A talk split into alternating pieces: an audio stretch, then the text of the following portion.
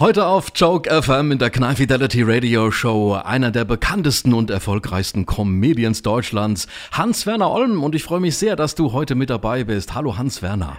Ja, ich wurde ja genötigt ein bisschen. Ne? Äh, ja, ist nein, das so? ich mache das natürlich gerne, zumal ich ja eine alte Verbundenheit habe, auch gerade zu Luxemburg. Und äh, finde ich schön, dass ihr euch mal meldet, ja. Ja, zu Luxemburg. Das habe ich auch ge gelesen. Das war für mich ganz neu, dass du für Guten Morgen Deutschland warst du als Gagschreiber, Redakteur und Moderator tätig, noch bei Radio Luxemburg. Wie war das so? Da gab es ja so in der Form noch kein anderes äh, Radioprogramm in der Form. Naja, die einzige große Konkurrenz war damals der Südwestfunk, aber das darf man ja bei euch nicht sagen. Das ist ja immer noch eine Konkurrenz, ja wahrscheinlich. Aber egal, äh, Mitstreiter gibt es gute. Nein, das war damals so, dass ein gewisser Herr Hugo Göke und ein gewisser Dr. Thoma äh, diese Morgensendung relaunchen mussten, wie man mhm. früher sagte. Und äh, da haben die so ein kleines Team zusammengestellt, eben haben gesagt, wir fliegen ein paar Autoren ein, machen das alles ganz frisch und aktuell. Das war ja damals das Motto dieser Sendung, Guten Morgen Deutschland. Und dann wurden dann gute Moderatoren verpflichtet. Es waren unter anderem da Volker Lechtenbrink oder auch ähm, äh, Viktor Worms zum Beispiel, der ja später dann die ZDF-Hitparade gemacht habe, hat. Und wir wurden als Gag-Autoren eingeflogen praktisch ne, für so einen Hauspreis, kleine Nummer, und haben dann vor Ort praktisch in der Nacht begonnen. Mhm. Äh, Meldungen, die aus dem Ticker kommen, wo man sich heute kaputt lacht natürlich. Das war ein Papierapparat, wo mhm. äh, DPA und so weiter kamen dann bunte Meldungen rüber und wir haben die dann verwurstet in der Nacht praktisch. Das heißt, wir hatten eine Produktionsstätte, alles in Mono, das waren alles Bänder, hatten einen sogenannten Jingler oder Aufnahmetypen. Und dann waren wir da, da waren Leute wie Karl Dall, äh, meine Wenigkeit, Harald Schmidt sogar, mit dem ich äh, zwei Wochen da gearbeitet oh, ja. habe, Hugo, e Hugo Egon Balder, mhm. Jackie Drexler etc. Das waren alles gute Leute. Und wir haben dann praktisch frisch für die Morgensendung, die um 5.30 Uhr äh, losging, haben wir dann halt halt die bunten Sachen gemacht und produziert. Gab es da auch schon Figuren, die du mittlerweile heute auf der Bühne machst? Ja, sagen wir mal so, die wurden, äh, das waren zärtliche kleine Pflänzchen waren mhm. das. Äh, ich war ja noch äh, so jung überhaupt, ja, Flaum hinter den Ohren und habe mich gerade erst ausprobiert, gerade was auch im Rundfunk arbeitet man ja anders als auf der Bühne und da habe ich dann schon einige äh, Figuren mal angefangen, zum Beispiel diese Luise Koschinski, die ist damals noch anders. Das heißt, wir haben ja alles gemacht. Wir haben gesungen, äh, äh, wir haben äh, Stimmen nachgemacht, äh, Witze äh, vertont und so weiter.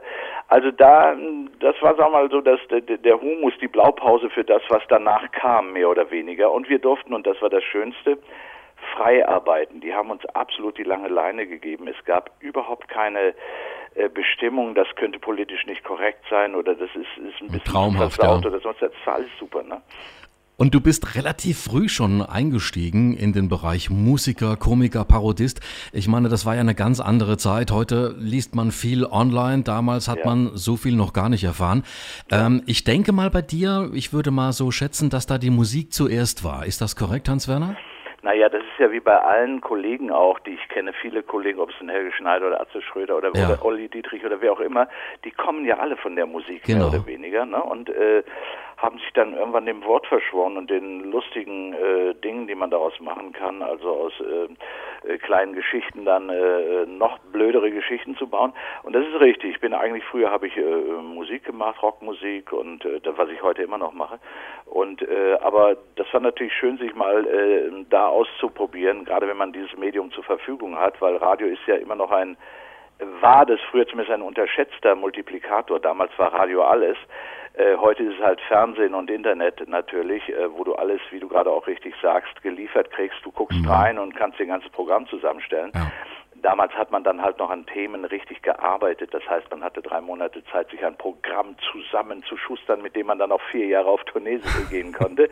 Das ist ja heute alles nicht mehr. Heute musst du täglich frisch, äh, wie gesagt, um das Motto wieder aufzugreifen, musst du wieder neu produzieren, weil die Leute ja mittlerweile auch verwöhnt sind und durch äh, die digitale Schnelligkeit halt Zugriff haben auf alles, was lustig ist muss man sich ja, brauche ich dir, dir nicht erzählen, deinen ja. Hörern auch nicht. Aber das war damals so richtige Handarbeit, das stimmt. Mehrfacher Preisträger, auch Comedy-Preise abgesahnt, was das Zeug hält. Ich glaube, Hans-Werner, du kannst die gar nicht mehr zählen, so viele Preise, wie du mittlerweile schon eingeheimst hast. Naja, es sind ein paar, die hier rumstehen, wie bei jedem. Meist stehen sie dann im Keller irgendwo und irgendwann muss man das mal auch entsorgen. Äh, so viele sind es jetzt nicht, aber es sind sehr wichtige Preise ja. gewesen. Natürlich äh, hier in Berlin ein Stier bekommen, da hier von Hallervorden in den Wühlmäusen die Berliner Maus bekommen und dann den Komme, zwei Comedy-Preise äh, bei RTL damals eben für, für die Sendung Olm, die 2002 äh, bis 2006, glaube ich, lief. Mhm. Da war ich noch bei ProSieben. Und dann mit, mit, mit dem Otto-Film Sieben Zwerge genau. Äh, ja. und was hier alles rumsteht, ich weiß nicht. Irgendwelche Plaketten von Karnevalsorden bis zu irgendwelchen Urkunden, dass man den Witz gut rübergebracht hat. Ne, das ist schon äh, eine schöne Sache, ja. Wie kam es damals zu Be der Begegnung mit Jürgen von der Lippe? 1976 habt ihr beide dann die legendären Gebrüder Blattschuss gegründet. Ja, das war halt, dass ich als junger Mann, äh, ich bin ja gebürtiger Ruhrgebietler, Bochumer, und daher die Nähe zu Radio Luxemburg war ja dann auch sehr doll, weil es lief ja nichts anderes bei uns. Und äh, die großen Acht mit mit mit Oliver und und dem und Jochen und Tralla, wie sie alle hießen. So und dann bin ich nach Berlin gegangen und ähm, das war natürlich Freiheit pur. Gitarre, ein paar Songs, drei vier Songs. Damit konnte man hier schon auf irgendeine Bühne gehen und davon gab es ja reichlich damals so diese Folklore-Clubs oder Liedermacherschuppen oder Blödelbaden äh, und so weiter. Und da habe ich mich dann ausprobiert. Jürgen war da auch, äh, spielte noch mhm. unter Jürgen. Er nannte sich nur Jürgen, hat Roski-Sachen gemacht oder durch Roski-Sachen dann seine eigenen Sachen und wurde dann auch sehr schnell bekannt beim WDR. Äh, das war so, dass wir uns angefreundet haben, dass es da so drei, vier Leute gab, die so in diese komische Richtung gehen. Und dann mhm. haben wir uns an einem Tag zusammengetan, uns ein kleines Programm zusammengestellt. Das waren dann so Parodien auf äh, Rock- und Pop-Songs. Und die haben wir dann am dritten, äh, am zweiten, dritten 1976 das erste Mal in diesem Go-In, legendäres Go-In gebracht. Das war so der Vorzeigeschuppen wie Onkel Pö in Hamburg oder so. Ja. So. Und da ging das dann los. Das war so erfolgreich, das gab es auch noch gar nicht. Es war waren ja vor uns nur die Instaburg und Co. zum Beispiel, die ja auch kaum ja, noch einer genau. kennt, mhm. Wahnsinnstruppe. Und wir waren die legendären Nachfolger und dann äh, hatte Beppo, einer von uns, der hatte dann diesen Song Kreuzberger Nächte, genau. der kam auf die LP mit drauf und dann wurde das auf einmal ein Riesenhit. Nur da bin ich gerade ausgestiegen, ich war nur zwei Jahre dabei. okay, aber dann muss man auch sagen, du warst der Mega-Hit nach RTL Samstagnacht mit deiner Sendung auf RTL Olm. Ähm, ja. Da wurde dann also wirklich auch deine Figuren einem einem ja. ganz breiten Publikum bekannt und das war der Überflieger schlechthin. Ähm, wie ist es denn dazu gekommen? Denn du bist ja relativ spät auch mit dem ersten Soloprogramm eingestiegen. Das war Absolut. 1991 erst eigentlich. Ja, ne? ja, das stimmt. Na gut, ich habe damals das Geschäft, muss man ja heute sagen, es ist ja ein Geschäft, genau wie das Fußball ein Geschäft geworden ist, der Fußball und alles was wird zu ja. einem Geschäft. Das habe ich noch gar nicht so begriffen, dass man damit auch ein paar Taler verdienen kann. Ich habe das ja aus Freude und Spaß gemacht, äh, was ich heute übrigens immer noch tue. Und äh, dann ging es langsam los, dass mal der auf dich aufmerksam wurde. Dann war ich in Berlin mittlerweile schnell eine regionale Größe und äh, habe hier die Hallen voll gemacht und äh, dann hat sich das äh, erweitert, habe einen Agenten kennengelernt, dann bin ich mal nach Köln gefahren gefahren und äh, war, äh, habe mit Ruth Moschner ja. eine, ja, da habe ich zusammen eine Sendung, das hieß irgendwie Comedy Cup oder sonst mhm. so ähnlich. Da wurden dann neue Leute entdeckt, neue Leute, wenn man heute überlegt, Bühlen Ülschan oder äh, Ülen, Ülen Bülschan, den Namen, der dann auftrat, Hennes Bender und einige andere, äh, die haben sich dann beworben und wir haben das äh, dann praktisch moderiert, das Ganze. Und so kam eines zum anderen, dass dann halt die wichtigen Leute eben da waren, die heute Brainpool machen. Und da wurde es halt mhm. entdeckt und da war eine berühmte äh, und tolle Frau, äh, Christiane Ruff, die heute auch noch für Comedy und Formate äh, im äh, vielerlei Hinsicht äh, bekannt und äh, auch als Produzentin äh, daherkommt. Äh, die hat dann gesagt, komm, wir probieren einfach mal was. Wir haben Piloten gedreht und dann sagte RTL dann, haben den Daumen nach oben gemacht, haben gesagt, ist ja lustig, aber da war ich schon, das muss man sich mal vorstellen, da war ich schon Mitte 40. Wahnsinn. Ja, äh, äh, viele fangen ja heute mit 20, mit 18, 19, 20 an und äh, ich habe da sehr spät den Einstieg gefunden, wie du schon richtig gesagt hast. Aber ich finde, Hans Werner, das ist keine Frage des Alters, das muss man Nein. ganz ehrlich so sagen, weil ich habe ja auch viel auf der Bühne gemacht und bei dir sehe ich das auch so, das wächst ja auch mit ja. der Zeit, gerade die Figuren und ich glaube, ähm, wenn du, du bist ja heute auch mit deinem aktuellen Programm unterwegs, mach fertig, ja. äh, Neues ist geplant, da reden wir gleich drüber. Ja. Ich glaube, dass das auch ein Reifungsprozess ist irgendwo bei einem Comedian. Ja, du bist am Anfang, haust du wirklich alles raus und du lernst dann irgendwann mal, äh, dass es auch heißt, ähm, ökonomischer zu arbeiten, äh, zielorientiert zu arbeiten, für ein Publikum zu arbeiten. Damals hast du alles raus. Ich habe damals teilweise noch ohne Mikrofon gespielt äh, und bin da rausgegangen wie ein Wahnsinniger. Ich muss dazu sagen, dass ich auch viel Straßenmusik gemacht habe, zwei Jahre lang, so in den wilden 80ern, Anfang der 80er, aber das ist wieder ein anderes Thema. so, und dann habe ich das irgendwann komplettiert, mal ein Programm gebaut, äh, und äh, das erste, es hieß, der macht die Gefühle, danach ein mhm. Irrer ist menschlich und damit ging das eigentlich richtig los, dass ich dann fürs Fernsehen auch interessant wurde und dann RTL war natürlich der große Durchbruch. Äh, also mittlerweile habe ich 35, 36 Programme gemacht und das ist schon eine Menge. Und du hast recht mit dem, man wird älter, man wird ruhiger vor allem mhm. und ähm, Deswegen, ja, man hat eine gewisse Erfahrung. Ich auch. finde, man, das ist wirklich keine Frage des Alters, weil es find, ich finde also gerade, dass es auch viele Junge gibt, die noch gar nicht reif genug sind. Und das ist ähm, so eine Flutung von Comedy. Jeder will auf die Bühne und will irgendetwas machen und vieles ist noch gar nicht ausgereift. Ähm, und äh, das, das ist meine Empfindung. Ich glaube, das ja. siehst du wahrscheinlich ganz genauso. Ja. In, in Berlin gibt es ja unzählige Comedy-Veranstaltungen und wie ja. viel Prozent davon sind einfach wirklich Schrott? Ja, das ist aber auch so, das ist ja genau wie im Pop-Business, da erzähle ich ja wohl auch nichts Neues, ja. dass es eben noch zwei, drei große Major-Firmen gibt, die kaufen Bands auf und lassen zwei davon durchflutschen, der Rest wird geparkt. äh, das ist heute ganz genauso. Das heißt, ähm, es ist auch ein kleines Politikum, das Ganze logischerweise. Deswegen muss man sich seine Ecke suchen, sein Publikum suchen. Äh, das hat so ein äh, Jürgen von der Lippe zum Beispiel auch, das muss man sich mal vorstellen, 40 Jahre hat er sein Publikum, ist immer noch mega erfolgreich. Mega, das ist ja. schon für mich eine Koryphäe, der Mann. Absolut. Äh, und äh, äh, das zu halten, ne? weil viele sind zwei Jahre da, sind wir zwei Jahre da, haben auch kurzfristig mal einen Hype und dann sind sie wieder weg und dann kommen die nächsten. Ne? Äh, das ist aber wieder eine andere Geschichte, wie das funktioniert. Aber das stimmt schon. Früher hatten wir mehr Möglichkeit, uns auszubreiten. Das heißt, wir konnten wirklich ein, zwei Jahre konnten wir planen, ein neues Programm machen und dann konnten wir über fünf, zehn Jahre planen. Das ist heute nicht mehr so der Fall. Du hast momentan auch unheimlich viel zu tun. Neues Programm ist in Vorbereitung. Im Herbst kommt was Neues von dir? Ja. Es heißt Happy Hour. Was, was, genau. was wird, was wird Happy da passieren? Hour, das ist ein Wortspiel natürlich, nicht? Happy Hour kennt jeder. Das ist so die Stunde, wo man sich wohltut, eintrinkt, sich ein bisschen ausruht. Bei mir ist es natürlich in dem Sinne natürlich happy, glücklich sind wir scheinbar alle, aber ein Hour haben wir auch irgendwo, ne? Und äh, versuche daraus halt, du musst dem Kind immer einen Namen geben, ist ja klar. Du verkaufst deine Gags und deine Geschichten, die du machst und ähm, das macht jeder von uns und dann kommt es halt unter dem neuen Logo daher. Aber du bringst natürlich auch viele neue Geschichten eben weil, wie wir schon äh, darüber philosophiert haben, dass die Zeiten sehr schnell sind, dass du heute mhm. aktuell sein musst und dass du auf äh, bestimmte Themen natürlich sofort eine Keule geben musst und äh, das gebunden mit äh, traditionellen Texten oder auch zeitlosen Texten und eben mit Parodien etc., was dann eben ein Programm ausmacht über zwei Stunden, weil du musst es ja schaffen, zwei Stunden die Leute bei der Stange zu halten. Mm, absolut. Und ein aktuelles Programm, du bist auch äh, in ganz Deutschland unterwegs, habe ich gesehen. Ähm, erklär uns doch mal so ein paar Figuren. Die, eine der bekanntesten ist natürlich Luise Koschinski. Ja. Dann gibt es auch Paul Schrader. Genau.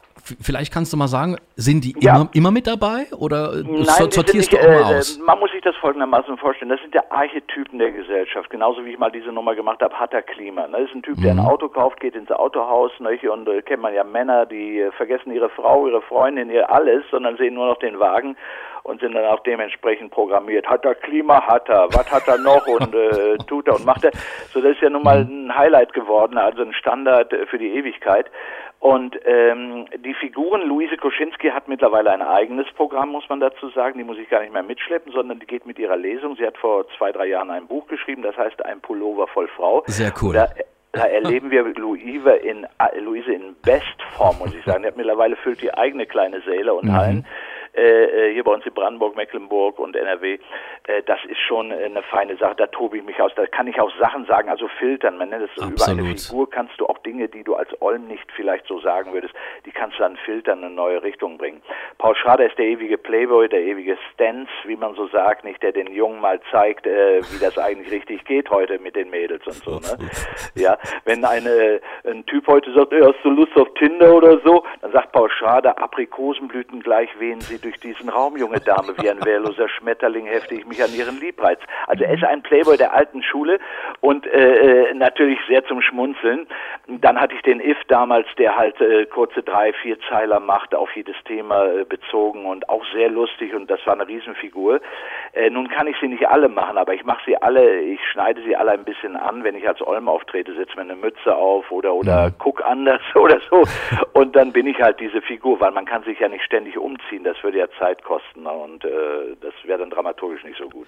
Du bist auch als Synchronstimme tätig gewesen bei unzähligen ähm, Filmen, ja. Robots zum Beispiel ja. oder in Felix 2 hast du also auch in Hörbüchern Synchronstimme gemacht. Musical ja. Star warst du auch in Bonn. In Bonn, ja. Äh, Wahnsinn. Und, und du bist auch als Kolumnist tätig. Ist das noch aktuell? Du hast für einen Kicker geschrieben? Ich habe für einen Kicker äh, sechs, sieben Jahre geschrieben, habe denen aber jetzt gesagt, dass ich mal eine kleine Pause mache, weil ich mir das ganze Fußballgeschäft nochmal überlegen muss. Es gibt ja kaum noch was mhm. zu schreiben. Es ist auch nicht mehr, das Fußball ist auch mittlerweile, das hat so diesen, für mich muss ich ehrlich sagen, äh, immer noch Fußballfan, aber das hat für mich nicht mehr diesen Charme, wie es mal hatte vor 10, 15 Jahren. Ne?